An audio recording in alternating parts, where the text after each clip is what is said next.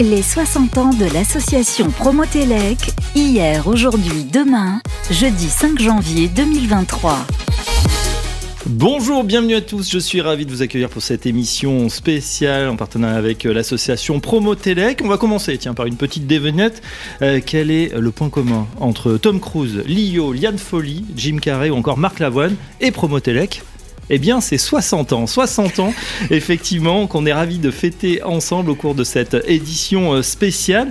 Depuis 60 ans, l'association Promotelec accompagne, participe à l'évolution euh, du logement en France en œuvrant euh, à l'amélioration de la sécurité de tous, du confort dans l'habitat et bien sûr des économies d'énergie. Eh bien, nous allons retracer l'histoire de Promotelec pendant un petit quart d'heure avant de vous proposer eh bien, ce qui se passe aujourd'hui chez Promotelec et de se projeter également dans l'avenir de cette association. On le verra, une histoire qui est liée aux grandes avancées en matière de sécurité électrique et de progrès technologique, mais surtout au changement de nos modes de vie.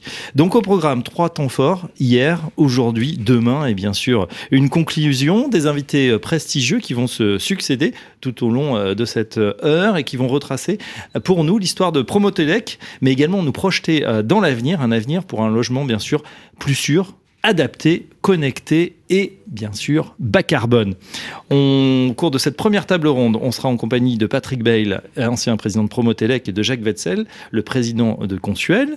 Ensuite, euh, nous aurons euh, euh, pour la partie aujourd'hui, deuxième table ronde, Anne-Sophie Périssin-Faber, la déléguée générale d'Ignes, Eric Baudry, directeur des affaires publiques Intuis et président de Promotelec Service, et Renaud Tambéry, le directeur général du Consuel. Et puis, pour se projeter dans l'avenir, on sera en compagnie de Karine de Boissezon, les Chief Impact Officer chez EDF Christophe Boucaud, le délégué général de LCA FFB, et Chantal Degan, la présidente de Promotelec. On terminera cette édition avec une conclusion faite par Marc Benayoun, c'est le directeur exécutif du groupe EDF et en charge du pôle client, service et territoire. Tout de suite, on démarre avec la première table ronde. Qu'est-ce qui s'est passé L'histoire de Promotelec. Hier, les origines de la création de Promotelec. Les origines de la création de Promotelec, euh, deux euh, invités euh, prestigieux pour nous en parler. évidemment, on est en compagnie de Patrick Bail. Bonjour Patrick. Bonjour. Ancien président de, de Promotelec. vous avez terminé, enfin terminé, votre dernier poste c'était en tout cas en tant que responsable des partenaires relations externes et consommateurs chez EDF. Oui. Et puis on est également en compagnie de Jacques Wetzel. Bonsoir Jacques. Bonsoir. Président du Consuel. Jacques, on va commencer avec vous. Tiens, si on se penche justement sur cette création de Promotelec À l'origine, comment toute cette histoire va démarrer? Ben, En fait, l'histoire démarre en 1950. L'INED, qui est l'Institut national d'études démographiques, préconise de construire 320 000 logements par an pour répondre aux besoins de la reconstruction d'après-guerre et au baby-boom qui débute en 1945. En 1953, 115 000 logements seront construits, mais on verra que ça n'a pas démarré très vite, puisqu'à Paris, en 47, 93 logements seulement? Oui, c'est pas beaucoup. En 51, 6 000. Et en 55, 27 154. À la fin des années 50, le rythme de construction atteint 350 000 logements par an. Hmm. L'ambition, Jacques, c'est de construire évidemment euh, vite et puis pas cher. Oui, mais c'est là qu'est le problème. C'est que l'essor du matériel électrodomestique ne cesse de s'amplifier. 2 millions d'aspirateurs vendus en 54, 3 millions de moulins à café en 57. Et ce qu'on peut dire, c'est que l'écart entre la capacité de l'installation électrique et l'accroissement prévisible est flagrant. Hmm. On a une, consommation, c'est ça, annuelle qui monte en, flèche à cette époque-là. Alors, la consommation annuelle d'énergie électrique doit passer de 500 kW, 500 kWh en 60, à 800 kWh en 65, selon le commissariat général du plan. Mais le plan n'évoque pas l'installation électrique qui doit permettre d'assurer ce surplus de consommation. Alors, pour mettre fin à cette situation calamiteuse, EDF, la FN2E qui s'appelle maintenant la FFIE, la FNAE qui s'appelle maintenant FEDELEC et le CERS, créé en 58 le CNLI, c'est-à-dire le Comité national de liaison installation. Alors l'objectif du CNLI, c'est de définir des solutions. Alors on peut dire qu'il y a quatre grandes solutions qui sont préconisées. Le premier, c'est changement de tension, parce qu'on est encore en 110 volts en France. Oui, donc on passe au 220. On passe en 220. Le renforcement des branchements, puisque la puissance moyenne n'est que de 1,5 kg. 1,5 kg, c'est donc très très faible. C'est combien le vôtre chez vous? Euh, Je pourrais pas vous dire. C'est 6 ou 9 6 ou 9 6 ou 9 aujourd'hui, c'est ça. C'est-à-dire qu'on a des. Voilà, on, va, par 4 ou 6. C'est ça. Voilà. La conformité aux normes. La norme qui régit notre profession, c'est la norme C1500. Elle est née en 1956. Mmh. Elle a mon âge. Elle succède à la C11 qui, comme son nom l'indique, date de 1911. C'est-à-dire qu'avant 56, on appliquait les normes d'avant-guerre. Pas la deuxième, la première. Et enfin, la quatrième chose, c'est l'aptitude à la fonction des installations pour pouvoir alimenter un four électrique ou une machine à laver. Pour brancher un moulin à café, il faut faire la chasse à la prise libre pour pouvoir le brancher. Alors la filière va se doter progressivement d'organismes capables d'assurer un développement qualitatif et quantitatif. C'est donc la création en 62 de Promotelec, dont la première action est d'appuyer la campagne d'EDF pour avoir accès à la puissance électrique nécessaire à l'utilisation normale d'un équipement électrique. Si je comprends bien, euh, ça veut dire que voilà, Promotelec est créé aussi pour accompagner ce mouvement et, faire de la pédagogie. Absolument. C'est un organisme de promotion, effectivement, faire de la pédagogie, de la formation, et puis, euh, et puis lancer des campagnes en accompagnement d'EDF et des pouvoirs publics, ou des pouvoirs publics et d'EDF. Alors la deuxième action phare, c'est en 66, Promotelec qui réalise la synthèse de trois documents. Un, la norme C1500 dont je viens de parler, du DTU 70 du CSTB, également des caractéristiques quantitatives du ministère de la Construction. Il s'agit du fameux petit livre rouge. livre rouge. Une bonne installation électrique pour vivre mieux. 200 000 exemplaires en 66, 520 000 l'année suivante. C'est donc un succès considérable. C'était à, destination initiale de tous les installateurs de France, donc on voit que ça a touché sa cible largement. Et pour quelle raison? Parce que la C1500 qui est née en 56 était très peu connue des installateurs. Mm. Et donc, il fallait qu'on vulgarise cette, cette norme. Et enfin, la troisième opération, c'est l'opération prise confort. 22 millions de prises ont subi les contrôles et essais permettant d'obtenir la marque de qualité de l'UTE et l'appellation confort. Parce qu'il y avait une multitude de prises qui était très dangereuse. Et euh, parmi ces 22 millions de prises, il y a une centaine de prises qui ont obtenu cette, euh, cette labellisation confort. On va faire juste une petite pause, Patrick. Euh, j'ai une question pour vous. Qui, vous m'avez dit, vous avez fait beaucoup de marketing. Promotelec, on, on a une idée qui a inventé le nom Comment ça ah, s'est passé J'étais pas né à l'époque, mais peut-être que, que Jacques sait. Jacques je l'ai lu, mais je ne m'en souviens plus. en tout cas, il y a, bien promotion. Alors, Promo, promotion, ELEC. C'était peut-être le directeur ah marketing EDF de l'époque. de Legrand directeur de Legrand, non ah, Jacques Vespirène. J'ai pas la réponse. Je, on, Jacques on va, Vespirène. On, va demander, on va, on va voir si les auditeurs. Euh, c'est un marketeur qui a fait ça, parce que. C'est pas mal. Allez, on continue effectivement. En 1964, ça... Alors, euh, je vous ai parlé de Promotelec et euh, deux ans après, le Comité national pour la sécurité des usagers de l'électricité, qui s'appelle donc le Consuel, a été créé pour répondre à la décision d'EDF prise en 58 de mettre en place la production d'un certificat de conformité à la norme C1500 et Consuel obtiendra cet agrément de conformité en 1973. Et troisième chose, Consuel plus Promotelec, qui était la même maison au départ, enfin qui, qui partageait les mêmes locaux, on va dire, crée l'ONSE, qui est l'Observatoire national pour la sécurité électrique, dont l'objectif est de donner des statistiques dans le domaine des incendies d'origine électrique. L'ONSE donne chaque année des chiffres sur la sécurité électrique qui nourrissent les communications de Promotelec et permettent aussi d'interpeller les pouvoirs publics, notamment lors de la place des DEO, DEO, c'est les diagnostics électriques obligatoires. Bien évidemment. Donc avec vous, euh, euh, Jacques, effectivement, on a retracé cette histoire de, de Promotelec, on l'a compris, pour accompagner cette montée en charge, finalement, cette transformation radicale hein, des intérieurs des, Français. Euh, on est en plein dans les 30 glorieuses, évidemment, et il fallait mettre tout ça en, en, ordre de bataille avec ce petit livre rouge, effectivement, une bonne installation électrique pour vivre mieux, qui en a peut-être remplacé un autre. Patrick, on, voulait réagir justement. Oui, je voulais juste compléter, c'est que c'est un organisme de promotion. Et effectivement, pendant toutes ces années, euh, Promotelec a accompagné euh, les pouvoirs publics, a aussi fait beaucoup d'actions vis-à-vis du grand public. Et euh, notamment, à l'époque, on avait beaucoup de moyens, des, des, spots euh, télévisés pour, pour accompagner. en 78, par exemple, il y a eu neuf spots pour une campagne qui accompagnait les messages du gouvernement, dont quatre étaient entièrement dédiés à la sécurité électrique. Oui, c'était euh, déjà euh, très important. Justement, on va parler avec vous euh, efficacité énergétique. Hein, là aussi, bah, mm. ça démarre dans les, dans les années 70. Il y a une prise de conscience qui, qui se fait, d'autant que très rapidement, on va être, et on en parle beaucoup en ce moment, dans le premier puis le second choc énergétique. Oui, c'est vers la fin des années 60, début des années 70, il y a une prise de conscience finalement de de l'importance de, du, du, bâti, de la, de la construction de la maison euh, dans euh, la performance énergétique du logement. On n'a peut-être peut-être pas ça comme ça à l'époque. Et on a pris conscience que euh, un chauffage électrique puis plus tard tout chauffage dans un appartement euh, ouvert aux quatre vents, ça risquait de poser des problèmes. Donc dès 71, Promotelec a travaillé sur euh, sur euh, un premier label, donc une labellisation d'appartement, donc mettre un appartement à un certain niveau de normes pour lui permettre d'être efficace. Donc dès 71, et la sorte, les premiers labels Promotec sont sortis qui euh, euh, on va dire, des appartements qui répondaient à des normes sur euh, bah, la l'isolation, le fameux triptyque, l'isolation, la ventilation et la régulation euh, du logement. Ça tombait bien puisque 74, euh, pour ceux qui s'en souviennent, euh, vous n'étiez pas né, mais ça a été le premier, ça a été le choc pétrolier qui rappelle un peu ce qu'on est en train de vivre actuellement, en plus violent. Et, et, donc là, euh, la prise de conscience s'est faite de manière générale sur la nécessité de faire des économies. Bien sûr. Et, et là, les labels, euh, je dirais, tombaient parfaitement et euh, ça a accompagné d'abord dans la construction neuve et après la rénovation les efforts pour mettre à niveau le bâti après que euh, les logements aient été, euh, je dirais, pour beaucoup construits au chauffage électrique.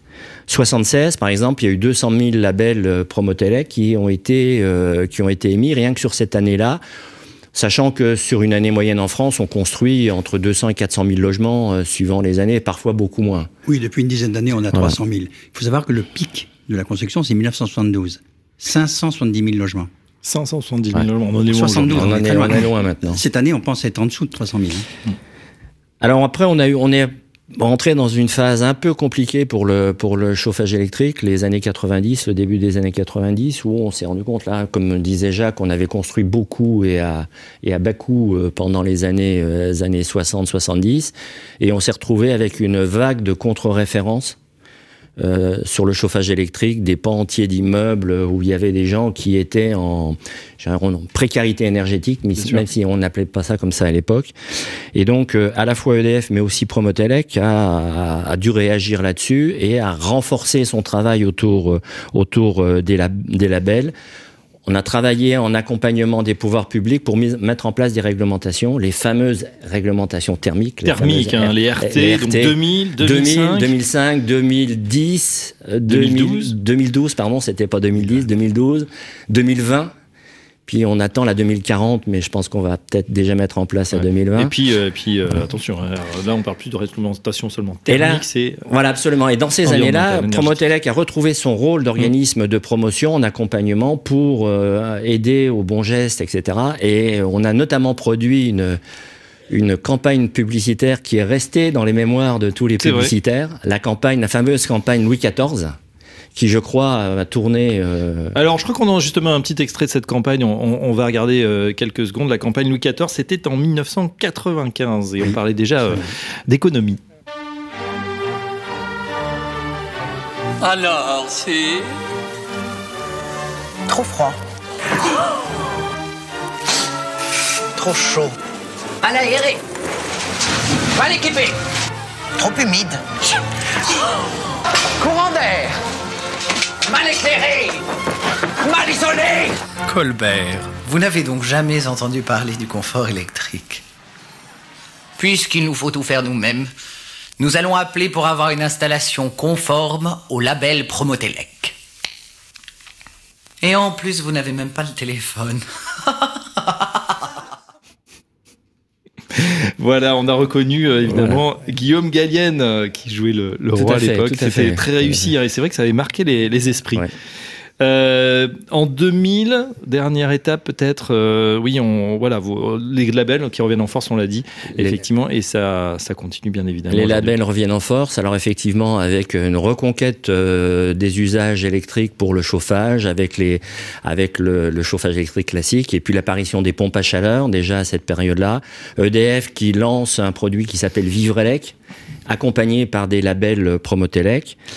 Euh, et dans ces années-là, vers 2008, il y a une prise de conscience au niveau de, de, de Promotelec de la nécessité euh, non seulement de parler de performance énergétique, mais de prendre en, prendre en compte les problématiques de carbone et de CO2. Ouais. Et en 2008, le, en précurseur, on va dire, des, euh, Promotelec lance un premier label intégrant la prise en compte de, du CO2 dans ces labels. Donc, euh, et depuis, bah, ça, ça continue euh, euh, avec euh, cette prise en compte maintenant actée dans les réglementations thermiques et euh, qui, je l'espère, vont continuer parce qu'au-delà de l'efficacité énergétique et donc des économies d'énergie, je pense que le combat maintenant qui, qui s'ouvre est bien celui de, de, de, de du bas CO2 et, et de l'effet de serre. Alors, je peux avoir sur cette période un peu difficile, peut-être une petite anecdote. C'est-à-dire, vous parliez de Promotelec tout à l'heure, oui. en disant c'est un joli nom. Quand j'étais président de Promotex, j'étais président de, 2000, euh, de 2011 à 2018. Euh, donc notre tour de table de l'association, c'est toutes les industries de l'électricité, euh, du bâtiment, euh, les fédérations professionnelles. On a vraiment un tour de table qui représente le, le bâtiment et, et l'énergie mmh. euh, autour. On a eu de longs débats pendant, pendant des, des, des, des conseils d'administration sur le nom de Promotelec. On avait des gens autour de la table qui s'interrogeaient à la période où euh, le oui. gaz naturel avait le vent en poupe et où euh, parler d'électricité pour se chauffer était, était péché mortel, qui s'étaient interrogés pour savoir s'il fallait pas changer le nom de Promotelec en quelque chose de moins agressif pour les oreilles euh, de certaines personnes des pouvoirs publics ou de l'ADEME. Nous avons maintenu le cap et je pense que nous avons eu raison, compte tenu de ce que vous allez voir tout à l'heure, je pense, dans les autres tableaux. C'est pas devenu promo énergie, on a compris. Et ce qu'on peut dire un peu pour terminer, c'est que Consuel et Promotelec ont un objectif commun, c'est d'accompagner les particuliers et les entreprises dans la transition énergétique. On l'a commencé en 2010 avec le photovoltaïque. Ça se poursuit actuellement avec les bornes de recharge pour les véhicules électriques. Mmh. Et Patrick en a parlé, c'est accompagner les entreprises dans la mise en place des pompes à chaleur, puisque le gaz étant banni, ça sera le moyen de production le plus, le moins onéreux dans l'avenir. Alors, n'anticipez pas, justement, on va voir ça dans un instant. On va s'intéresser à ce qui se passe aujourd'hui, un logement sûr, adapté, connecté et durable. Un grand merci, messieurs, pour avoir retracé, merci en tout cas, les origines de la création de Prometelec. Patrick Bay, l'ancien président de Prometelec, et Jacques euh, Wetzel, le président du Consuel. Dans un instant, la suite. Tout de suite, la vidéo des 60 ans de Prometelec.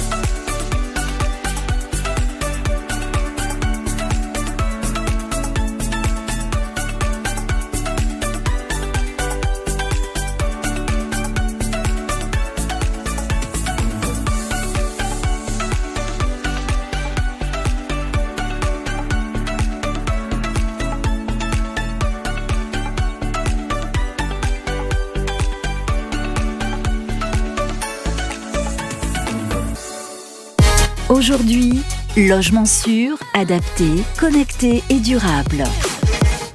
Bienvenue à tous pour euh, ceux qui nous rejoignent dans cette deuxième table ronde spéciale 60 ans de Promotelec. On va s'intéresser au logement d'aujourd'hui, un logement sûr, adapté, connecté et durable. Les années 2005 à 2022, dans la première table ronde, eh bien, on a parlé du rôle ou plutôt des origines de la création de Promotelec à l'époque sur euh, voilà les enjeux de sécurité électrique, le chauffage électrique qui bien sûr s'est développé, les performances.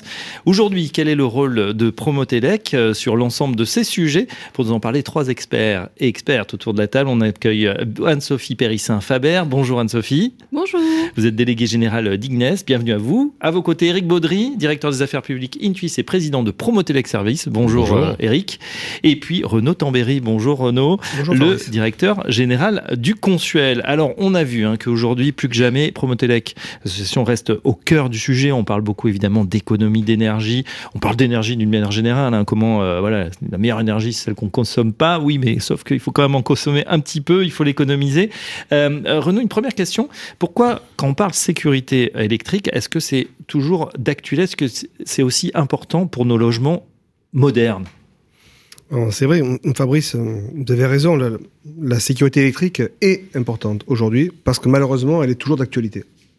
Et on a euh, une vraie problématique, et d'ailleurs Jacques Wetzel en parlait dans la précédente table ronde au niveau de l'Observatoire national pour la sécurité électrique, qui tous les ans travaille sur des statistiques d'installation et de, mise en sécurité de l'installation, on se rend compte encore aujourd'hui, sur des installations qui ont plus de 15 ans, que 85% d'entre elles sont en insécurité électrique.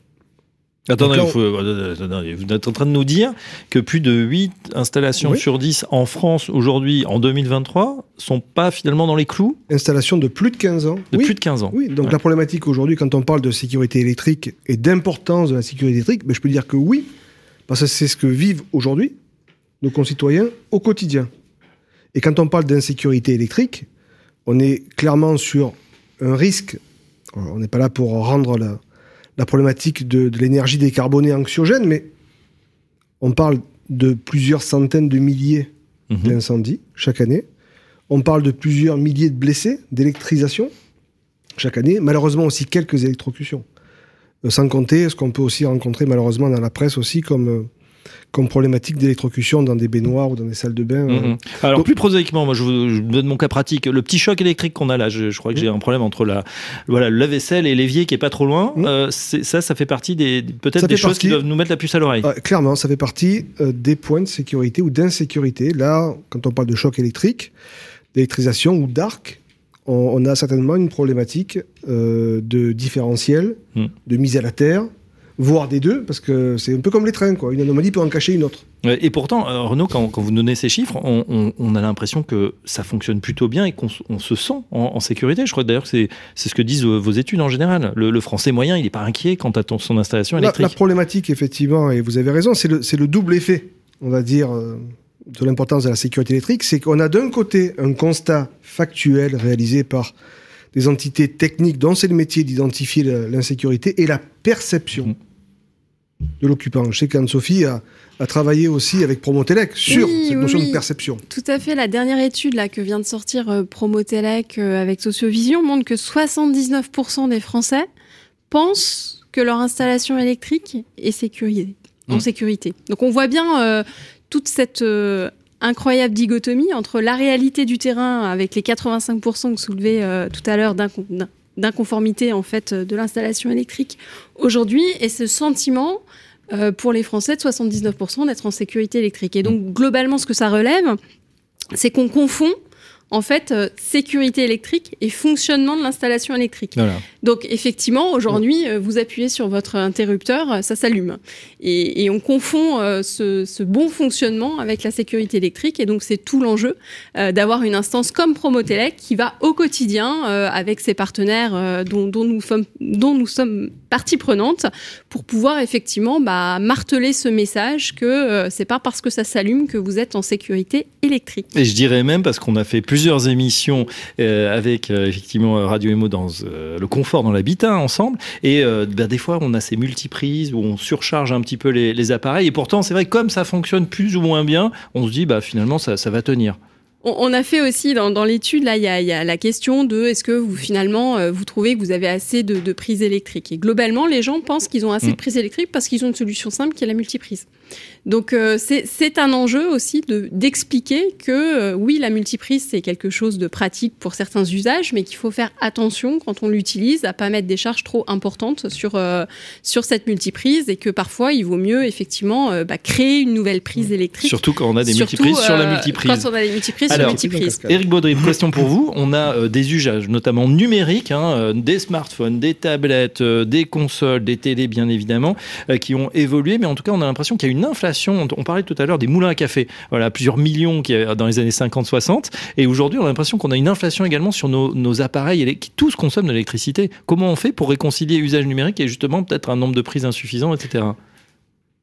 Alors, moi, je vais vous répondre sur la, à l'angle de la connectivité, pas du pilotage. Je vais laisser ce point-là à Anne-Sophie, parce que c'est elle la spécialiste du pilotage du logement. Bah, par contre, je peux, vous, je peux vous répondre sur la question de, la connectivité et le pilotage des équipements, et notamment quand on parle d'usage, on parle beaucoup, depuis tout à l'heure, de chauffage électrique. Euh, c'est fait qu'il y, a, il y a un accompagnement phénoménal lancé déjà d'une part par EDF à partir des années 70, qui a été rappelé. Entre Louis XIV et 2022, il s'est quand même passé pas mal de choses. Euh, mais un développement relativement important, c'est un tiers des logements aujourd'hui quand on parle de chauffage électrique, qui, ont, qui a connu, c'est une technologie qui a connu énormément d'évolution mmh. et qui aujourd'hui rentre dans la famille des appareils connectés. Dans la, mesure où, jusqu'à maintenant, le, Anne-Sophie parlait d'ampoule, on appuie sur, une sur son interrupteur, on a la lumière. On n'a absolument aucune relation avec ces appareils de chauffage. Or, ce qui s'établit depuis maintenant une dizaine d'années, c'est une relation, ce que nous sommes parvenus en tant que fabricants à, à, à créer, c'est établir une relation avec son appareil de chauffage et l'usage que l'on peut avoir à l'intérieur de son logement. Alors c'est pas si simple que ça, parce que la relation qu'on peut avoir avec ces équipements de chauffage, elle est de deux natures. On se rend compte que ça ne fonctionne pas quand il est en panne ou quand on fait des travaux et qu'on décide de le changer. Voilà, ce sont les deux seules occasions de remplacement. Ce que l'on a ajouté, c'est la connectivité, ce qui nous a permis non pas d'assurer le pilotage de la totalité, mais d'assurer la gestion de ses consommations, de son confort, parce qu'on parle de confort aussi, et avec une, gestion de ces appareils, que ce soit du chauffage électrique ou de la production d'eau chaude, parce que c'est aussi un usage qui consomme de l'énergie électrique, de manière intelligente d'ailleurs. C'est le fameux euh, euh, heure pleine, heure creuse qui a été créé par EDF, ce qui permettait d'assurer le stockage d'énergie avec une consommation d'électricité de nuit. Oui. Les fonctions de pilotage accompagnent. Donc encore une fois, je ne vais pas sur la question de tous les équipements. C'est ça qu'on appelle la connectivité, là, pour ceux qui nous écoutent. La connectivité, euh, c'est le terme que l'on utilise pour le pilotage des équipements et des équipements dits thermiques, donc production de, euh, enfin liés au, à la production de chaleur, mais aussi au rafraîchissement, à la production de chaude et à la ventilation. Voilà, qui sont les usages de confort. Et ça reprend d'ailleurs le triptyque qui était évoqué tout à l'heure, euh, le triptyque originel. Euh, notamment de la sécurité et du confort, avec la ventilation, la, et, enfin la ventilation et la régulation.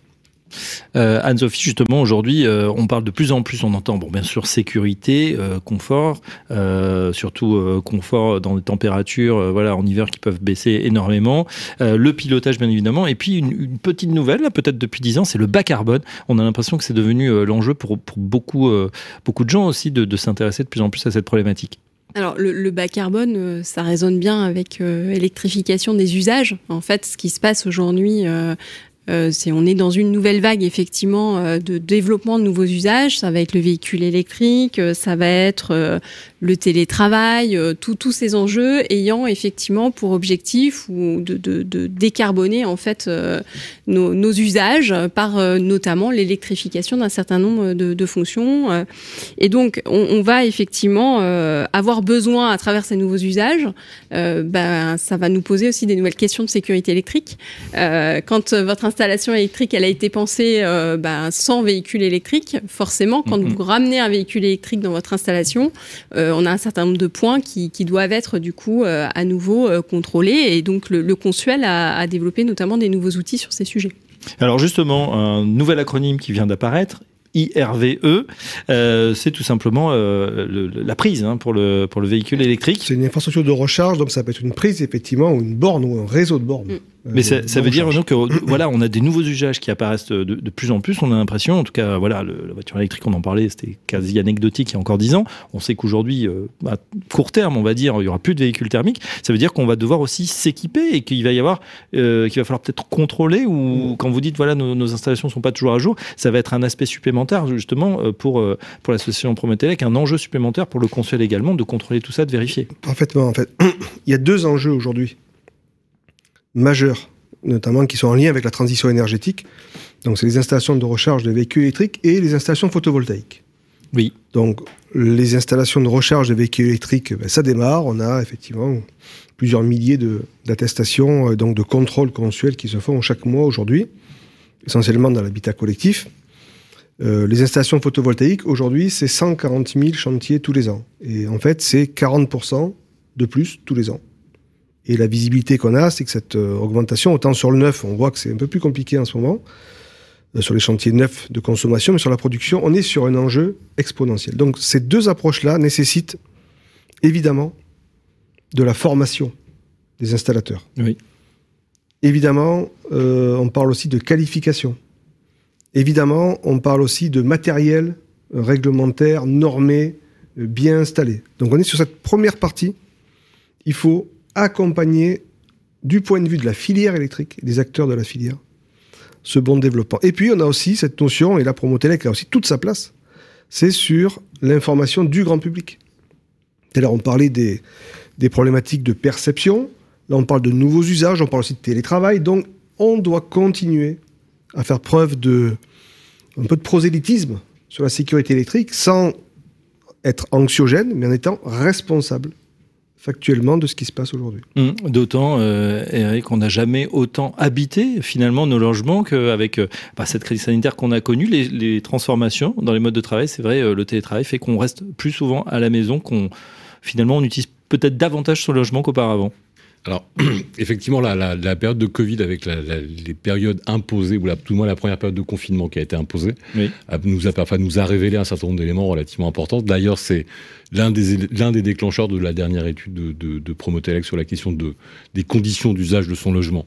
On s'est rendu compte que son nos logements, d'une manière générale, soit un appartement, une maison, sont confortables dans les conditions d'usage que l'on peut en avoir c'est-à-dire qu'on n'y passe pas toute la journée. Or, dès, dès lors qu'on est en télétravail, on n'a pas du tout la même activité, on est, on est statique. Et ce qu'on a pu mesurer, ce qui nous est revenu par un certain nombre de consommateurs, c'est que leur logement, à la finale, n'était pas si confortable que ça. Mhm. Euh, et en, en, même temps, ça nous a aussi permis de lever le rideau sur la question de la consommation de son logement. Parce que au moins j'y suis, au moins je consomme. Jusque-là, c'est assez classique. Euh, J'ai besoin aussi d'un certain nombre de fonctions de, de, connectivité qui me permettent d'assurer la relation que je peux avoir avec les différents équipements de mon logement pendant que j'y suis. Ça m'évite de me déplacer, puisque je suis en télétravail. Mais ça a surtout révélé le fait de l'inconfort de son logement et d'un niveau d'équipement qu'il était nécessaire. Je vous donne juste deux chiffres, juste pour poser ça. Quand on parle de chauffage électrique, savoir de quoi est-ce que l'on parle? C'est juste des chiffres ronds. 10 euh, millions de logements en France, 70 millions d'appareils qui sont installés. 60% de ces 70 millions sont à rénover parce que l'âge moyen du parc est supérieur à 20 ans. Mmh. Or, en 20 ans, les uns et les autres, nous avons changé de vie, de coupe de cheveux pour ceux qui le peuvent, de partenaires de vie, de véhicules, 5 à 6 fois en 20 ans, à peu près. C'est la moyenne nationale. Les appareils de chauffage sont toujours restés au mur. C'est vrai. Or, dans le même temps, on a une, capacité, ce qu'on parlait de décarbonation tout à l'heure, euh, il y a une capacité de réduction avec l'évolution des nouvelles technologies, de réduire sa consommation de 30% sont des certificats, sont des, sont des données qui sont validées par l'ADEME. Et, au plus j'ai réduit ma consommation, au plus j'ai réduit l'empreinte carbone et mes émissions, de, enfin mes émissions de CO2 et donc l'empreinte carbone de mon logement. Mais on est en pleine, en pleine mutation. Mm. Et, euh, on a l'impression que ça va pas s'arrêter là. C'est-à-dire qu'il y a une, inflation aussi dans nos consommations. Euh, on n'a jamais eu autant besoin finalement euh, d'électricité. on le voit, hein, c'est un sujet quand même national. Et qui devient un sujet d'inquiétude. Et qui devient bien évidemment un sujet d'inquiétude. Anne-Sophie, on, va terminer avec vous car le temps file et les tables rondes s'enchaînent. Un, petit sujet sur le pilotage, en fait, ce que révèle aussi euh, le télétravail, ce qu'avait révélé effectivement le fait d'être plus chez soi, c'est que finalement, euh, chez soi ou pas chez soi, on consommait pareil. Et qu'en fait, là où on a, euh, c'est ce que révèle aussi la dernière étude de Promotelec, c'est là où on a un réflexe d'éteindre les lumières, en fait, on n'a pas le réflexe de baisser le chauffage quand on n'est pas chez soi, on n'a pas le réflexe de baisser le chauffage la nuit, par exemple. Et ça, pourquoi? Parce que notamment, bah, soit on a des, vieux, des vieux émetteurs, en fait, euh, et qui n'ont pas ces fonctions, en fait, qui nous permettent simplement euh, de, régler, euh, de piloter tous ces usages. L'autre élément qui, qui, est remonté aussi, je pense, de cette vague Covid, et c'est les enjeux de télétravail, et c'est les enjeux, finalement, de cette troisième, enfin, on n'a pas évoqué là aussi la transition euh, numérique, euh, euh, c'est effectivement bah, notre vie numérique. Dans notre logement, on, attend la lumière, mais on attend aussi la donnée. Et donc là aussi, euh, Promotelec joue un rôle aujourd'hui euh, important euh, parce que c'est notre filière des installateurs électriciens qui aujourd'hui notamment sont, bah, font ce travail hein, d'apporter aussi la donnée, en fait la data dans les logements. Et donc on a tout un travail autour des réseaux numériques du logement. Un point important, hein, voilà, l'arrivée de la fibre ne suffit pas dans votre logement. Si derrière vous n'avez pas une distribution de la donnée avec bah, les prises adaptées, c'est-à-dire des prises Ethernet, vous mmh. N'avez pas une bonne qualité de connexion euh, dans votre logement. Et les études montrent que, par exemple, 45% des, des, personnes qui sont euh, en télétravail euh, aujourd'hui euh, sont gênés en fait euh, pour télétravailler parce qu'ils n'ont pas les bonnes conditions pour le faire. Mmh. On voit d'ailleurs que c'est un frein pour tous ceux qui souhaitaient s'exiler un petit peu plus loin des grandes capitales. Eh ben on peut pas travailler partout parce que effectivement le réseau ne le permet pas. Un grand merci en tout cas d'avoir suivi avec nous le panorama de ces nouveaux usages. merci Anne-Sophie Périssin-Faber, Eric Baudry et Renaud Tambéry. Dans un instant, on va se pencher justement sur ce qui nous attend maintenant, le futur. C'est dans un instant, mais tout de suite on écoute Claude Montméjean, l'ex-président de Promotelec de 2005 à 2011. À tout de suite. Nous sommes en compagnie de Claude Montméjean. Bonjour euh, Claude. Bonjour, bonjour à tous. Vous êtes euh, donc ancien président de Promotelec. Euh, vous avez officié de 2005 à 2011, donc plus de 5 ans à la tête de Promotelec. Quel souvenir vous gardez de, ces années en tant que président? Bah écoutez, en tant que président, Promotelec a été pour moi et pour moi un très très bon souvenir. Je veux dire, je suis et je suis évidemment très fier et très heureux de pouvoir euh, être associé à cet événement, fêter les 60 ans. Quels étaient euh, à cette époque, 2005-2011, les, les, grands combats ou les, les, grands temps forts de votre, de votre mandat? En 2005, Pierre Mouillet, mon prédécesseur, et le conseil d'administration avaient créé les conditions pour que Promotelec soit autonome, indépendant, avec l'arrivée d'un directeur général totalement dédié à, Promotelec. La question, c'était voilà euh, la pérennité du fonctionnement euh, de Promotelec, son existence, ben, dans un contexte qui était compliqué, puisqu'on sortait de d'une période un peu, exceptionnelle avec le développement du chauffage électrique et, euh, et l'ouverture des marchés l'ouverture des marchés à la concurrence qui conduisait un peu tous les acteurs de la filière électrique à se repositionner, à, se poser des questions. Donc Promotelec était en plein milieu de tout ça. Et Promotelec, c'est a une caractéristique essentielle qu'on retrouve assez peu, celle de fédérer de nombreux acteurs de la filière électrique, du bâtiment, des consommateurs, et de porter un objet qui, quoi qu'on en dise, moi me paraît être un objet d'intérêt général, celui de promouvoir le développement des usages de l'électricité, mais pas le développement euh, désordonné, le développement intelligent des usages intelligents de l'électricité. Et pour conclure, euh, quelque chose que j'aimais bien reprendre quand on parlait du chauffage électrique, certes, il était euh, intégré, mais le chauffage électrique est d'abord intelligent et je crois qu'aujourd'hui, il l'est encore plus qu'avant et il le sera encore plus demain. Voilà ce que je pouvais vouloir dire, si vous voulez bien. Demain, la sobriété énergétique au cœur du logement bas carbone. Bienvenue à tous ceux qui nous rejoignent dans cette émission spéciale de l'association Promotelec les 60 ans. On va s'intéresser tout de suite eh bien, au futur, à l'avenir. Qu'est-ce qui nous attend en termes de sobriété énergétique? En tout cas, cette sobriété énergétique, elle va sans doute être au cœur de nos logements, des logements bas carbone. Pour en parler, on est ravi d'accueillir Karine de Boissezon. Bonjour Karine. Bonjour. Chief, Chief Impact Officer chez EDF. Qu'est-ce que ça veut dire en français, Chief Impact Officer? Donc c'est directrice de l'impact. En fait, on a décidé, euh, ça s'est fait cette année, enfin 2020 pardon, on est déjà en 2023, donc au mois de mai, on s'est dit finalement, euh, développement durable, c'est le statu quo et aujourd'hui on doit aller plus vite. Mm. Et ce qui compte, c'est minimiser les impacts négatifs et maximiser les positifs. Et donc on est là pour ça. Bon, très bien. Bon, on vous sent déterminé à le faire. Chantal Degand, bienvenue. Vous êtes présidente de Promotelec. Voilà, on est ravi de vous accueillir évidemment pour ce, cet anniversaire. Et puis Christophe Boucaud. Bonjour Christophe. Bonjour. Délégué général du pôle Habitat FFB, Fédération française du bâtiment. Bienvenue à vous. On démarre tout de suite avec vous, Karine. On va parler justement de ce qui nous intéresse, hein, les, les, risques de changement climatique. Là aussi, on n'en a jamais autant parlé. Alors vous êtes vraiment au cœur du sujet en ce moment, hein, changement climatique, énergie. on sait que les événements climatiques vont être de plus en plus extrêmes, de plus en plus fréquents. Comment on peut se préparer aujourd'hui à ces événements? Alors d'abord, la première chose, c'est qu'on doit réduire nos émissions. Hein. Donc la meilleure façon d'éviter quand même les impacts les plus forts, c'est de continuer à baisser nos émissions.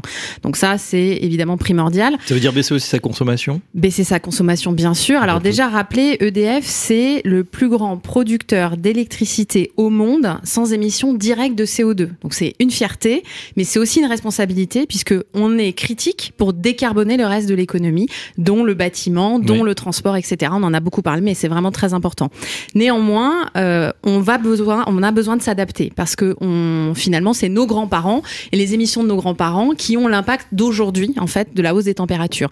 La France, elle est déjà en fait au-dessus de 1,5 degré. Vous savez qu'on parle beaucoup de limiter la hausse des températures à 1,5 degré. Ça, c'est au niveau mondial. En France, on est déjà à 1,7. Et on l'a vu cet été, en fait, effectivement, ces événements climatiques extrêmes, ils sont assez disruptifs pour tout le monde, c'est-à-dire canicule, inondation, et c'est pas loin de nous. Ça se passe en Europe, ça se passe en France. Et donc EDF aujourd'hui a pris en main cet enjeu de l'adaptation. C'est quelque chose qui se passe au plus haut niveau de l'entreprise. On passe nos plans d'adaptation au changement climatique au niveau du comité exécutif, mais ça se passe surtout dans les territoires. On a lancé un grand plan d'adaptation et une centrale électrique, si elle est résiliente toute seule, ça ne sert à rien. Il faut que nos salariés puissent prendre les transports, il faut que les écoles soient ouvertes. On l'a vu avec le Covid, hein, si les écoles sont fermées, nos salariés ne peuvent pas venir produire l'électricité dont on a besoin pour euh, les accords de Paris et être au rendez-vous de la hausse, la limitation de la hausse des températures. Donc c'est un événement, enfin c'est quelque chose qui est aussi important finalement que la baisse des émissions de CO2 la trajectoire va être compliquée. Bon, après, c'est vrai que ça, ça, on pourra pas tout faire non plus tout seul, mais on sait qu'au niveau de l'Europe, ça s'organise également. Euh, Chantal Degon, justement, euh, le, rôle de Promotelec, justement, dans cette, dans cette transition, euh, comment on l'accompagne? Parce que je pense que tout le monde aujourd'hui s'est mobilisé, les entreprises, les particuliers, c'est vraiment devenu un, un sujet voilà, général. Au niveau de l'association Promotelec, ça se passe comment? Alors, on est assemblier, assemblier d'information. Et pourquoi? Parce que le bâtiment, qui est notre sujet cœur, c'est quand même, je rappelle juste un chiffre, aujourd'hui, 70% des appels de puissance à la pointe à 19h les jours froids. En 2050, quand on regarde le rapport RTE, ça restera dans la même proportion, aux proportions semblables. Donc le bâtiment est et reste un élément important.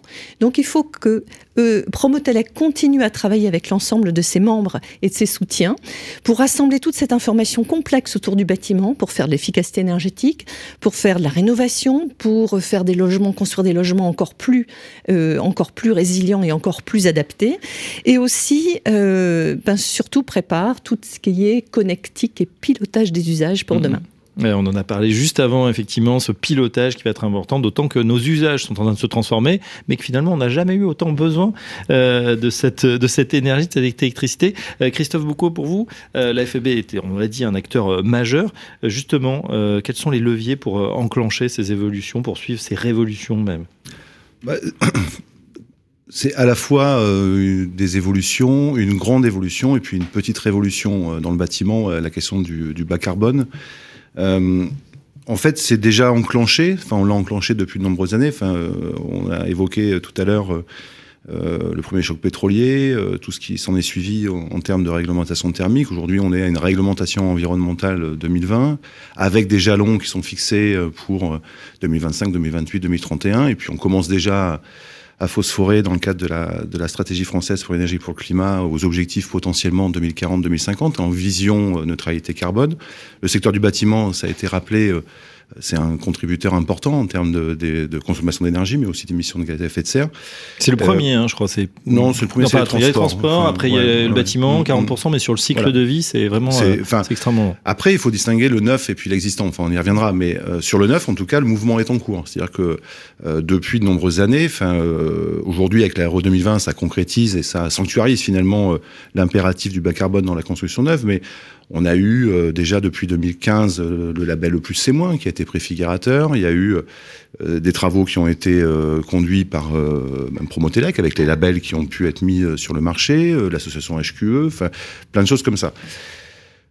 Et à la fois, c'est nouveau. Pour les opérateurs du bâtiment, pour toute la chaîne, toute l'industrie mhm. immobilière, c'est nouveau. Euh, un bâtiment, ça se conçoit euh, euh, et ça se réalise. multitude d'acteurs, multitude d'entrants, des matériaux, des énergies. et donc, euh, aujourd'hui, la grande difficulté, si je peux parler de difficulté pour les opérateurs immobiliers, c'est d'intégrer ce nouveau finalement jeu d'hypothèses à, à, prendre en compte pour satisfaire aux exigences réglementaires vues de la RE 2020. Je vous donne un exemple. Euh, le confort d'été, qui est quelque chose qui euh, qui résonne depuis euh, mm. depuis maintenant l'été l'été 2022. très chaud en été. Voilà. Bah, pour renforcer et, et, et, et rendre plus plus plus plus performant le confort d'été, ben finalement on alourdit un peu la charge carbone du bâti, donc il faut compenser par ailleurs. Donc voilà, ce qui est nouveau pour l'industrie immobilière et pour les maîtres d'ouvrage que je représente, hein, les constructeurs, les promoteurs, c'est que il n'y a plus le focus uniquement énergie. Il y a énergie, carbone mm. et confort d'été. Et tout ça, finalement, c'est un jeu multicritère qui n'était pas vraiment évident. On engage bien évidemment beaucoup de, beaucoup de travaux là-dessus, on forme beaucoup. Et euh, mm. le hic, si je puis me permettre, c'est que ça tombe au plus mauvais moment parce que on traverse depuis la mise en œuvre de la RE 2020 des crises successives mm. qui euh, impactent considérablement euh, l'économie de la construction au sens large, impactent de manière très forte le pouvoir d'achat immobilier des ménages. voilà, un chiffre, hein, globalement, en 18 mois, on, vend euh, TTC ce qu'on vendait euh, il y a un an hors taxe pour faire court en termes de logement. Donc on a vraiment une, une question euh, collective qui est comment est-ce qu'on réussit à faire cette transition et la plus vite possible tout en continuant à produire du logement qui soit accessible au plus grand nombre. Je parle du logement neuf, bien évidemment. Logement neuf, évidemment. On a parlé tout à l'heure, euh, effectivement, de l'âge d'or. En 1972, 500 000 logements, ça fait rêver euh, quelques. Voilà, on prévoit 360 000 en 2023. Et on, sait on est, à 380 000 en 2022. Il y a, une euh, question connexe qui est justement la, la, rénovation, qui est un challenge. voilà, est-ce, est-ce que c'est la solution de rénover massivement? Bah, de toute façon, il faut le faire, puisque l'enjeu, il est principalement sur le stock. Hein. Le neuf, c'est 1% du stock euh, par an. Donc, euh... Je crois qu'il y avait une étude qui disait que si on avait euh, suivi les ambitions du Grenelle en 2008, on était, je crois, 500 000 en rénovation qu'on devait mmh. faire par an, on aurait eu, enfin, ce serait sevré du gaz russe en 2020. On aurait pu complètement s'en passer. Exactement. Alors tiens, justement, ça nous, euh, ça nous fait nous repencher sur cette actualité hein, brûlante depuis un an. Quoique, on a vu une explosion des tarifs et puis mm. on a trouvé d'autres pistes, donc on, a pu voir euh, euh, cette trajectoire. Alors en tout cas, pas explosion des tarifs en France. Ben, on a bouclier tarifaire. heureusement, le bouclier tarifaire, mais c'est vrai que dans toute l'Europe, ça a été extrêmement compliqué. À quoi est-ce qu'on peut s'attendre Alors, en tant que Chief Impact Officer, je, pas simplement sur les peut-être les, les, prochains mois où on sait qu'il y a des négociations à Matignon, les boulangers, etc catégories professionnelles qui, qui, réagissent évidemment à l'explosion de leurs factures, mais à plus long terme, voilà, à quelques années, est-ce que vous pensez qu'on va pouvoir s'organiser, organiser la filière, reprendre euh, cette filière qui fait aussi notre fierté euh, électrique pour euh, la consolider et redevenir, voilà, peut-être un, un, phare dans la nuit, en tout cas de, de l'Europe, peut-être dans le monde, puisqu'on est, vous disiez, le premier producteur mondial. Exactement. Alors je pense que ce qui est important d'abord, c'est de se dire que la transition énergétique, elle ne se fera pas si elle n'est pas juste et inclusive. Ça, c'est évident. Donc on le voit de plus en plus. On l'a vu en France avec les gilets jaunes bien sûr. Et donc, c'est essentiel pour un groupe comme nous de s'assurer effectivement que notre produit, il est compétitif, il est accessible et on s'occupe de ceux qui sont les plus vulnérables. Et ça, ça demande euh, beaucoup d'accompagnement hein, et beaucoup de décisions fortes. Hein. EDF, par exemple, a annoncé en 2021 la fin de la coupure pour impayé. Mmh. C'est-à-dire qu'on ne coupe plus les mmh. clients qui ne payent pas. Ça, c'est une vraie décision d'entreprise responsable. Euh, on a 330 clients solidarité chez EDF en France. Donc, ils s'occupent que de ça. Nos 5000 euh, conseillers clients sont en France aussi. Donc, voilà, ça, c'est vraiment la fierté aussi d'un groupe responsable. Alors, sur votre question spécifique, je pense que ce qui est très euh, fort, c'est que finalement, la crise, elle a permis deux choses. Et on peut s'en réjouir, entre guillemets, parce que ça reste évidemment des multicrises terribles qu'on a vécues depuis trois ans. Mais elle a permis deux choses. Deux, première chose, c'est la sobriété. On, est tous, je pense, étonnés hein, des chiffres de sobriété qui sont sortis depuis deux mois. Alors évidemment derrière, mais c'est la trajectoire à suivre justement pour. Alors oui, on a besoin d'électrifier, d'efficacité énergétique et de sobriété. Pour nous, c'est 40 à 45% électrification, 40 à 45% d'efficacité énergétique et 10 à 15% de sobriété pour réussir ce qu'on doit faire pour la neutralité carbone en France. Mmh. Donc la sobriété est essentielle. Évidemment, il faut qu'on sache si c'est euh, la destruction de l'économie ou si c'est des vrais actes de sobriété, notamment pour les industriels. Donc on peut pas encore se réjouir, mais on pense qu'il y a quand même de la vraie, des vrais changements de comportement qui sont positifs. Euh, donc ça, c'est important. Le deuxième sujet, c'est que cette crise, elle a ouvert le dogme du euh, design de marché européen. Aujourd'hui, on paye le prix de la mmh. dernière centrale gaz qui arrive sur le marché alors qu'on a 97% d'électricité décarbonée en France. Donc évidemment, ça pose question. Donc ça, l'Europe lance une consultation en ce moment sur ce sujet. Donc EDF est contributeur évidemment à ces réflexions et ce qu'on espère, c'est effectivement remettre finalement en place des signaux de marché long terme qui permettent aux entreprises comme EDF d'investir dans la décarbonation. On investit 17 milliards par an EDF. Mmh. Et donc, on a besoin de signaux de marché qui nous permettent de le faire. Bien sûr, et puis de retrouver effectivement cette euh, compétitivité. Exactement. Euh, et ça, on en a évidemment besoin. L'avenir également pour l'association, euh, Madame la Présidente de Promotelec, c'est quoi à, l'avenir? C'est bah, si, je si je rebondis, bah, on est sur un bon chemin de toute façon. Quand on travaille sur le bâtiment, la sécurité électrique, les labels, que ce soit dans le neuf ou la rénovation, je prendrai juste un exemple, celui de la rénovation. Si vous avez vous-même une maison, vous savez que c'est compliqué de rénover une maison. C'est par quoi est-ce que je commence, qu'est-ce que je fais, à qui je m'adresse. Et là, je pense que Promotelec, avec son collectif d'intervenants, d'acteurs du bâtiment, peut répondre à des questions et peut offrir des solutions, euh, notamment dans les labels. On, offre des labels rénovation responsable qui permettent à la fois de euh, augmenter la qualité thermique du bâtiment, euh, qui fait des propositions sur les changements d'équipement pour baisser à la fois les consommations et les émissions de CO2 et qui donne des cibles en matière d'émissions de CO2. Et je crois que c'est le premier label rénovation avec un signal CO2. Mmh, tout à fait. Je crois, j'en suis sûr. Oui. Sur la, sur la rénovation, c'est la question, euh, vous posez la question de la, rénovation. Il y a effectivement, euh, enfin, il y a, un, il y a trois, trois grandes catégories. Enfin, le marché de la rénovation, vous avez d'un côté le, logement social euh, qui a ses propres, ses propres, enfin, ses propres actions. Vous avez la copropriété, avec tout ce que ça suppose aujourd'hui en termes de difficultés pour pouvoir effectivement prendre des décisions et agir euh, pour mettre à niveau, on va dire, la, la, la, copropriété. Donc là, effectivement, les gouvernements successifs travaillent à cette question. Nous travaillons également, puisqu'on développe, au-delà de, de, ce qu'on développe dans le neuf, on développe aussi une activité sur la rénovation, en promotion rénovation ou en construction rénovation. Et puis, il y a euh, les ménages, euh, notamment propriétaires de, de, de, maisons qui ont été construites euh, dans les années 70 ou, ou avant, et où là, finalement, il faut effectivement des acteurs qui puissent être en capacité de, de, de les amener à passer à l'acte. Euh, et passer à l'acte, ça suppose effectivement d'avoir des acteurs professionnels qui puissent les guider de A jusqu'à Z. Puis ça suppose aussi des outils financiers d'accompagnement, euh, de, de, de, passage à l'acte, euh, de, de, créer des conditions du passage à l'acte, et puis euh, des dispositifs qui puissent permettre de donner un reste à charge soutenable pour une grande partie des, des ménages.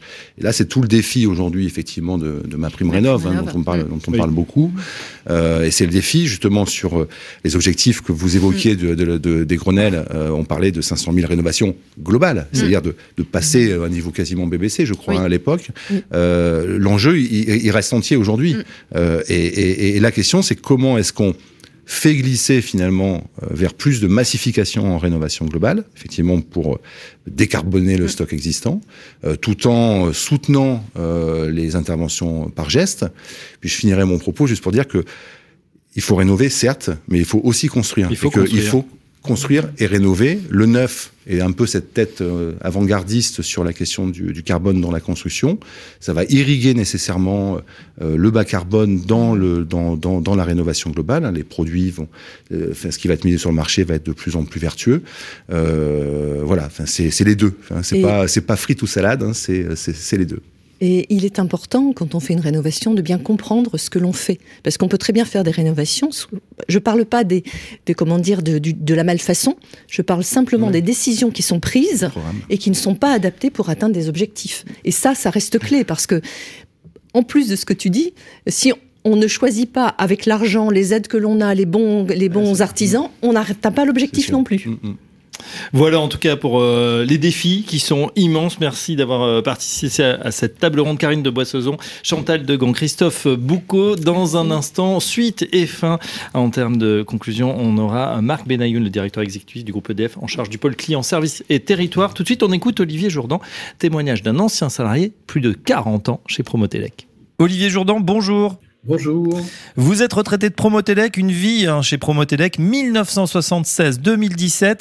Si je compte bien, ça fait plus de 40 ans, 41 ans. Et Olivier, vous avez fait, vous m'avez dit, tous les métiers chez Promotelec. Racontez-nous. Ça paraît être euh, incroyable, une, carrière de 40 ans dans la même structure. Ceci étant, euh, je n'ai pas fait les mêmes métiers. En fait, je suis rentré euh, par le biais donc, de la, du service technique qui avait en charge notamment les, labels euh, qui commençaient à se développer euh, donc, euh, au sein de Promotelec. Et j'ai aussi ensuite participé à tout ce qui pouvait être communication sur la sécurité électrique, puisque c'était aussi une, mission très importante de, de Promotelec. dans ce cadre-là, j'ai pu faire de la formation, j'ai pu faire de la communication, participation à des, des congrès, euh, aussi euh, travaille sur les, les, sites de, de Promotelec, euh, donc beaucoup, de, beaucoup de métiers différents, mais tous aussi très intéressants et avec comme activité finale des dernières années la responsabilité de responsable qualité de Promotelec. en effet, c'est vrai qu'il y a eu beaucoup de métiers qui ont été rajoutés. Est-ce que vous pouvez nous raconter un des, un des moments forts tiens, qui vous a marqué dans votre longue carrière, euh, Olivier Jourdan? Des moments forts, euh, il, y en a, il, y en a eu, il y en a eu beaucoup. Il y a eu, euh, au titre, je dirais, un peu collectif, le, le regroupement des, des, par EDF, donc de diverses structures euh, dans le cadre de l'espace ELEC qui était euh, implanté au, CNIT.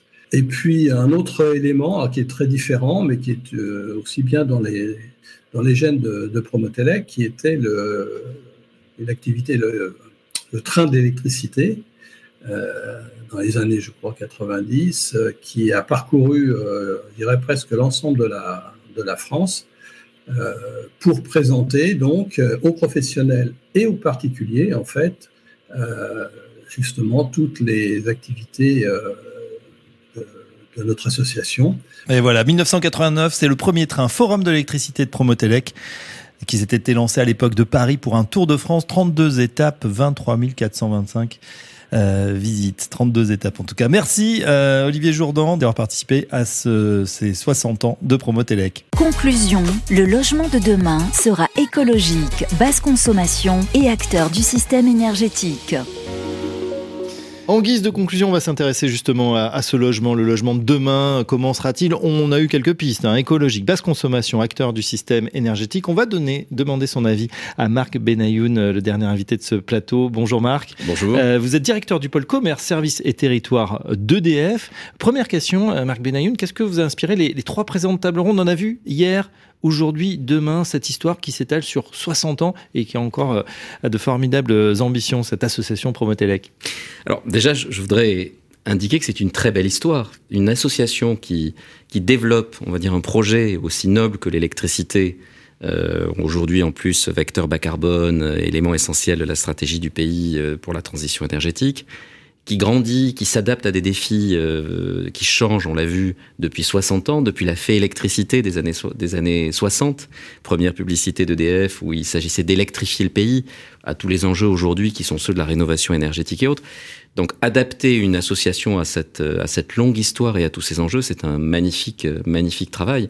Et, et, je voudrais en profiter pour remercier euh, Chantal Degan qui a présidé pour Promotelec et euh, Florence Delettre qui aujourd'hui assure le bon fonctionnement de cette association. Oui, effectivement. Et puis euh, pas mal, hein. on a vu de, les témoignages des, anciens présidents également qui ont construit euh, cette histoire. la position justement, on, y revient sur l'actualité, la position d'EDF sur la stratégie bas carbone, on en parle beaucoup en ce moment. comment EDF y contribue-t-elle? Alors, je crois que c'était très bien présenté par Karine. On a la chance d'avoir une, une électricité qui n'a pratiquement pas d'émissions spécifiques, donc d'émissions de CO2 en France. 97% de l'électricité produite sur le, territoire euh, métropolitain, parce qu'évidemment dans les îles c'est un peu différent, mhm. on n'a pas de nucléaire dans les îles, mais sur le territoire euh, métropolitain c'est de l'électricité sans carbone. Donc chaque fois qu'on développe un nouvel usage de l'électricité en substitution de gaz ou d'essence ou, de, ou de, de, fossiles, on décarbone. Et c'est très important, en particulier dans le logement. Parce qu'effectivement, le logement a une trajectoire d'émissions de carbone qui n'est pas bonne. Euh, les 17% ont très peu bougé. On est euh, sur des émissions de la France à un peu plus de 400 millions de tonnes. On est, on est tanké à, pour le, le, bâtiment à, à 80. Mmh. Donc il y a eu un petit effort qui a été fait il y a quelques années et ça ne bouge plus.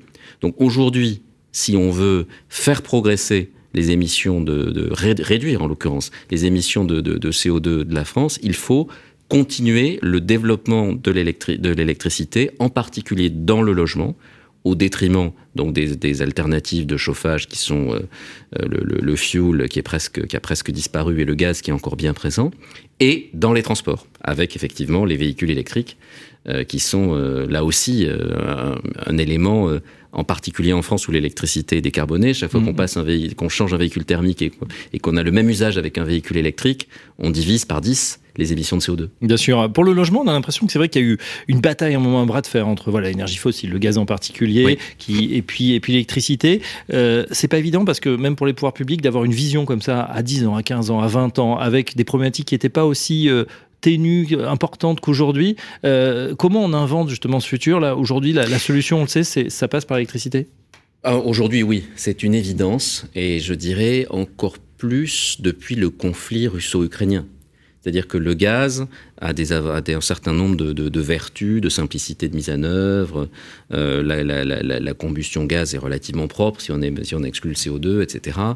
Euh, il y a, je dirais, une capacité de production de chaudières euh, qui existe en France, etc. Donc finalement, ce qui permet aujourd'hui de dire il y a des alternatives efficaces, c'est le développement technologique de solutions électriques performantes.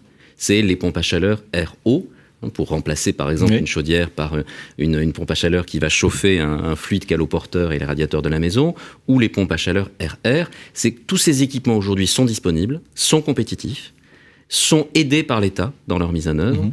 et ils sont, euh, je dirais, euh, de, de plus en plus dans la monnaie. Excusez-moi d'utiliser ce terme économique, mais quand le prix du gaz est multiplié sur les marchés par 5, 6 ou 7, même si en France, il n'a fait que plus 50% du fait du bouclier tarifaire, ce bouclier n'existera pas toujours.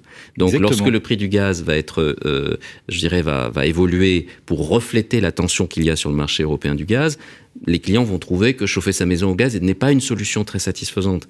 Donc il y a euh, d'une part un développement technologique qui est celui des PAC, et d'autre part un renchérissement relatif du, du gaz par rapport à l'électricité qui donne effectivement une incitation plus forte qu'il y a quelques années à se chauffer avec des solutions électriques. Des solutions électriques ou en tout cas une production euh, voilà que, le monde nous envie et pourtant euh, on a l'impression que euh, voilà entre l'arrêt de certaines centrales, entre les mécanismes AREND où on est obligé de distribuer une partie de son électricité à pas cher à des concurrents, ça énerve un petit peu l'homme de la rue et même certains sénateurs ou, élus. C'est vrai que pour ceux qui nous écoutent, ça paraît un petit peu aberrant d'avoir pris ce, genre de décision. Surtout aujourd'hui, on en a le plus besoin et on voit il y a des factures qui flambent. Est-ce qu'on est sur un des modes Marc Benayoun de résolution? Est-ce que ça remonte quand même euh, on l'espère, au plus de sphère de l'État pour qu'il y ait un correctif qui soit mis en place de manière assez urgente? Je, crois que l'on peut être optimiste et notamment parce qu'effectivement le, système, euh, l'Europe a considéré qu'il fallait créer de la concurrence dans les services publics et en, particulier dans le marché de détail de l'électricité. Le résultat de cette concurrence n'est pas un, succès éclatant. Hein. Mm. Aujourd'hui, on ne peut pas dire que les, nouveaux entrants aient des prix plus bas, une innovation supérieure. Ils ont eu des, les plus grandes difficultés à servir les clients à la fin de l'année dernière pendant la crise et ils nous ont renvoyé vous renvoient, des millions de clients. Donc, effectivement, on peut se dire aujourd'hui avoir créé autant de complexité pour faire apparaître une concurrence qui est un peu artificielle si elle n'est pas le fruit d'acteurs qui sont intégrés et qui ont des capacités d'investissement, ce n'est peut-être plus la priorité du jour. Et la priorité du jour, c'est bien de financer euh, le développement d'infrastructures euh, électriques performantes et euh, à savoir le nucléaire, faire durer le nucléaire aujourd'hui installé et opérationnel, se préparer à une nouvelle génération qui va arriver à partir de 2035, qui sont les EPR2, et puis développer aussi massivement les énergies renouvelables, qui elles aussi sont de plus en plus performantes, efficaces, avec des coûts de revient qui baissent. Donc aujourd'hui, je... pas tout à fait le même rendement hein, quand même. Il faut, bien sûr, si on compare euh, une tranche nucléaire avec quelques éoliennes, ça va il faut les deux. Mais vous savez, le rendement d'une éolienne en mer est de 50%, c'est très bien. C'est le, le, rendement, enfin plutôt le, taux de charge d'une éolienne au sol euh, n'est pas très satisfaisant. Il est en moyenne de 23%. Et on peut se dire, oui, on crée des équipements onéreux pour faire une électricité certes compétitive, mais qui est disponible que euh, une heure sur quatre pour faire simple, mhm. à pleine puissance. Euh, quand on est sur de l'éolien offshore, c'est quand même beaucoup plus, beaucoup plus satisfaisant. Et puis le, solaire, c'est aussi beaucoup amélioré, l'autoconsommation se développe. Donc il ne faut pas du tout dire le nucléaire est supérieur mhm.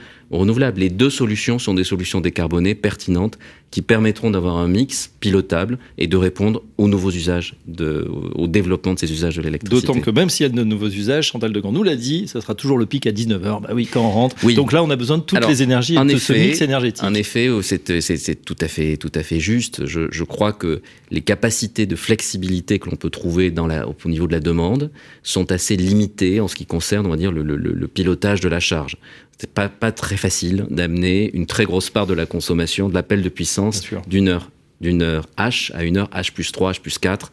On l'a fait avec les ballons, mais c'est quand même, ça reste compliqué. Les, les, les offres à pointe mobile, tout ça n'est pas évident. Donc, en effet, euh, la demande est escalée. Elle baisse parce qu'il y a un effort de sobriété important, mais sa structure, c'est-à-dire la courbe de charge dans la journée, ne se modifie pas facilement. Donc il faut bien avoir des moyens de production pilotables et non pilotable pour répondre à cette demande. Voilà, en tout cas, les Français ont répondu quand même présent. On joue le jeu, on baisse la température, Absolument. on décale, on l'a compris, on fait quelques gestes simples qui ne sont pas finalement si, euh, si compliqués et ça nous permet de faire des économies. Et, et cela, d'ailleurs, c'est très intéressant malgré un prix de l'électricité qui n'a augmenté que de 4% mm. en 2022. Donc ce n'est pas la hausse du prix qui a amené les Français à faire des efforts sur leur consommation. C'est un réflexe citoyen et c'est la conscience d'une réalité qui est que si on continue à consommer et à gaspiller, à consommer trop au mauvais moment, etc., on a un risque de mettre le système sous tension et d'arriver jusqu'à des coupures temporaires. Donc ce n'est pas la réponse à une, à une augmentation de, de prix, puisque aujourd'hui l'électricité coûte en France pour les particuliers à peu près le tiers de ce qu'elle coûte chez nos voisins européens. c'est vrai que les factures explosent un petit peu partout en Europe. Pour l'instant, on en est protégé. Une dernière question, Marc Benayoun, c'est euh, bah voilà, sur Promotelec, on va finir hein, sur ses euh, 60 ans. Euh, vous êtes donc membre, évidemment. En quoi cette association, elle incarne les enjeux d'aujourd'hui et surtout de demain? Eh bien, je crois que cette association, elle, c'est un peu finalement le couteau suisse du système électrique. C'est-à-dire qu'elle donne à tous les acteurs du monde de l'installation, de la rénovation, du développement des technologies nouvelles. Elle donne des, je dirais, un cadre qui permet de développer de façon sécurisée et de façon efficace les, ces nouveaux usages de l'électricité. Je crois qu'il faut, c'est bien d'avoir de la concurrence, c'est très bien d'avoir une diversité, une pluralité d'acteurs qui font de la rénovation énergétique, mais que tous utilisent un tronc commun qui assure la sécurité du système. Ça a une valeur considérable. Merci Marc Benayoun pour avoir euh, répondu très franchement à différentes questions. Je rappelle que vous êtes euh, directeur du pôle commerce, services et territoire d'EDF. Ainsi s'achève cette émission spéciale anniversaire 60 ans de Promotelec. Merci à vous de l'avoir suivi et à très bientôt sur nos antennes. Les 60 ans de l'association Promotelec, hier, aujourd'hui, demain, jeudi 5 janvier 2023.